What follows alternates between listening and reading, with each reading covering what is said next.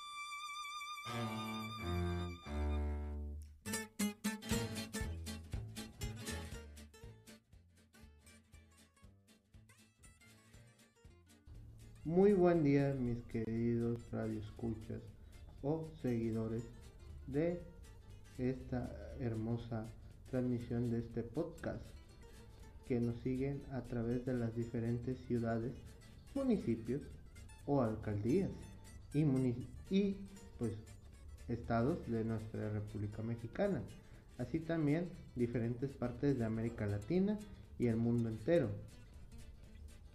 Además, a cada uno de los colegas, licenciados, técnicos, auxiliares, pasantes y estudiantes de las diferentes ramas de las ciencias de la salud y de la fisioterapia como tal, en donde estamos a punto de comenzar y poder cerrar con broche de oro el tema que hemos abarcado en el mes pasado, que es el gran dilema de la fisioterapia en México. En la primera parte del episodio abarcamos una pequeña introducción y mención de algunos puntos o causas que forman la gran problemática que hoy en día sufre el personal de las ciencias de la salud, en donde, como lo mencionamos, abarcamos por el momento a los fisioterapeutas. En sí no le restamos importancia a las demás profesiones de este hermoso gremio el cual en nuestro querido país México pues está sufriendo una severa situación por el cual realizamos este episodio para dar a conocer la problemática, los principales puntos que la forman y pues además llegar a hacer conciencia y sobre todo poder ofrecer soluciones para esta situación en particular.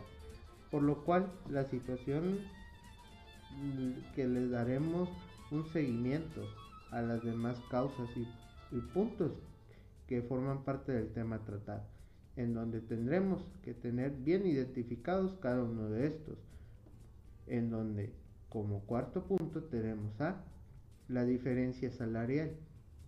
En sí es un punto sumamente ríspido y que tenemos que tomar con suma precaución, en donde vemos que uno se prepara por un lapso de 3 a 5 años para poder llegar a ser fisioterapeuta sin mencionar los demás grados académicos, para que un futbolista, un bloguero de internet, un político, una persona que pues hizo un cursillo o un taller de cuatro meses gane más que un fisioterapeuta sumamente preparado. En sí, también profesionistas como quinto punto podemos ver profesionistas sin ninguna ética, profesionalismo o vocación. Al parecer el sector de salud está lleno o infestado de esto, ya que muchos de ellos son hijos de trabajadores los cuales son obligados a estudiar la profesión de algún pariente para poder ocupar su puesto en el centro de trabajo.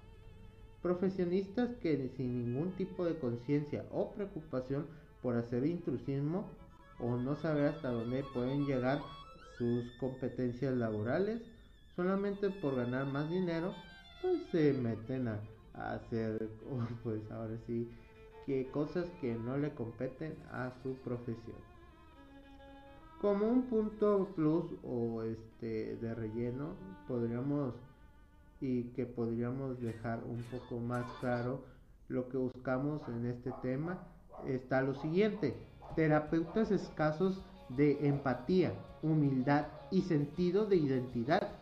Este punto podría decirse que es algo sumamente importante, ya que muchos ignoran esto, ya que en diferentes ocasiones he observado o escuchado ciertos comportamientos o acciones que pues me ayudan para poder identificar las diferentes situaciones que abarca este punto. Por ejemplo, pongámonos ahora sí que a pensar. Pues sucede a lo mejor este que estamos en la cena familiar y, y pues viene un pariente y esto no lo van a negar. Viene un pariente y se acerca y nos menciona la palabra, aquí está el masajista, sobandero o huesero de la familia. Tal parece que nos están escupiendo en la cara y pues nos hieren el amor propio cuando mencionan alguna de estas palabras que pues llegamos a enfurecernos o hasta indignarnos de tal manera que pues llegamos a mencionar al tío que o al pariente no somos masajistas, no somos hueseros, no soy sobandero, soy fisioterapeuta tío o familiar. Otra situación llegamos que llegamos a olvidar en sí es que tenemos que bajarnos al nivel del paciente. Con esto no quiero decir que el paciente sea tonto o ignorante o inferior a nosotros, sino que quiero citar una gran frase, ponte en los zapatos de la otra persona. Debemos de acordarnos que cuando nosotros éramos también pacientes, no teníamos ni la más mínima idea de lo que nos decía el doctor al momento de valorarnos, examinarnos y nos daba el diagnóstico y tratamiento del motivo por el cual íbamos con él. Y por último, y este es el más duro, así que pónganse su casco para que y pues prepárense porque lo que vas a escuchar o observar en caso de que leas el resumen o la descripción de este tema, sé humilde. Aquel paciente con la patología las cuales tus maestros o colegas te mencionaban que era muy difícil de sacar o y por obra del destino pues lograste sacarlo tú. O pongamos otro ejemplo.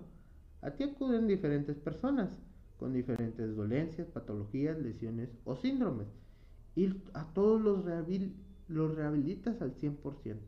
O cuando existe alguna ponencia, certificación o curso o diplomado. Y tú ves que no es necesario el tomarla. Porque con lo que sabes Basta y hasta te sobra. Por favor, date cuenta, eres un ser humano, no eres un ser con habilidades sobrenaturales. O sea, ubícate, amigo. Date cuenta, o sea, en qué estás cayendo.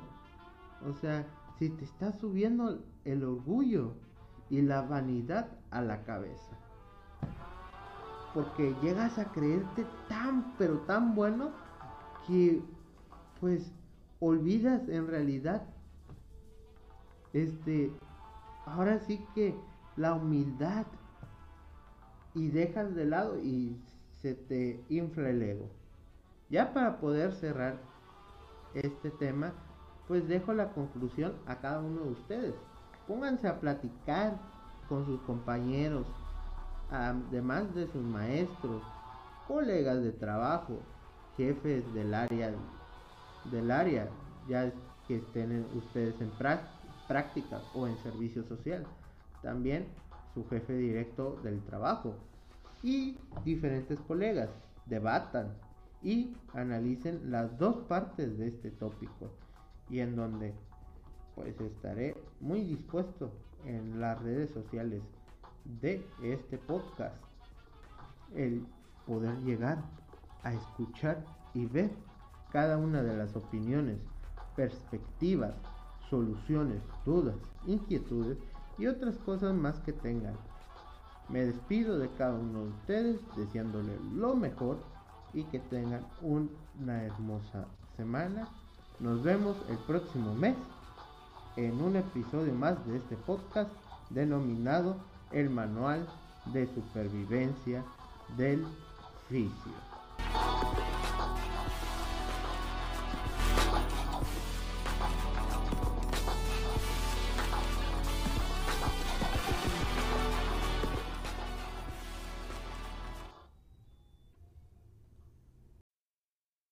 Esto ha sido todo por el momento.